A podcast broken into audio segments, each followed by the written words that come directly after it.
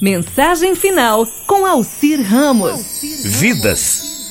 O seu José se encheu da vida cotidiana, chegou para seus pais, pediu um dinheiro e resolveu sair de casa. Ficou muito tempo longe até que perdeu todo o dinheiro.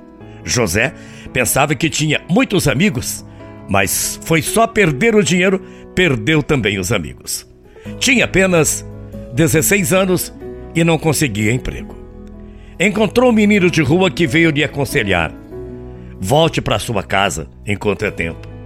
Mas como eu vou fazer isso se sair de casa, os meus pais já se esqueceram de mim por tanto tempo que faz e não dei mais notícias. O menininho mais uma vez aconselhou: faça o seguinte, escreva uma carta para os seus pais e diga: tal dia você estará passando em frente à casa deles. Se eles lhe derem uma nova chance, que deixem um símbolo à vista. José então resolveu escrever o seguinte: Papai e mamãe, peço perdão por tudo, sei que não fiz o certo, estou consciente de que vocês não quiseram, nunca mais serei seu filho. Mas, dia 24 de dezembro, passarei em frente à casa e se vocês quiserem me dar mais uma chance na minha vida, por favor, deixem o lenço amarrado na árvore em frente de casa. José não viu o momento de acabar com aquela agonia, com aquela angústia. O dia esperado chegou. Ele pegou o ônibus, sentou-se e começou a pensar: será que eles ainda não se lembram de mim? Será que receberam o meu comunicado? Será que cortaram a árvore? Será que vão me perdoar? O ônibus parava em todos os pontos possíveis. Entra gente, sai gente e o José, coitado, cada vez mais angustiado. Foi quando ele percebeu que o próximo ponto era em frente à sua casa. Que sofrimento! José virou de costas, pois não queria olhar. O ônibus parou, José não olhou. Mas o ônibus continuou parado. José tomou coragem e deu uma olhada.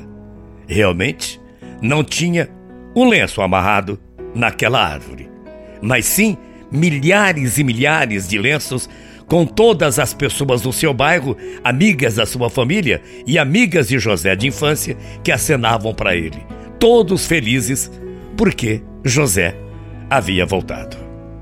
Moral da história: Alegria de quem reconhece seus defeitos e busca superá-los sempre será motivo de festa.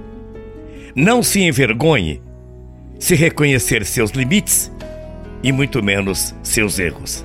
Reconheça seus limites, reconheça seus erros, peça perdão se preciso for, mas só alegre por ter a oportunidade de recomeçar em tudo na sua vida. Lembre-se que a humildade sempre busca um caminho para a felicidade.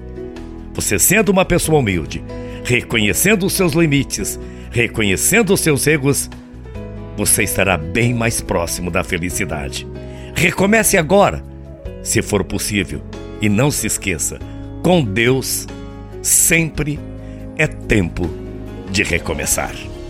Muita paz, muito axé, que esse sol que brilhe lá fora possa brilhar intensamente no seu coração. Amanhã a gente volta. Bom dia, morrendo de saudades. Tchau, feia.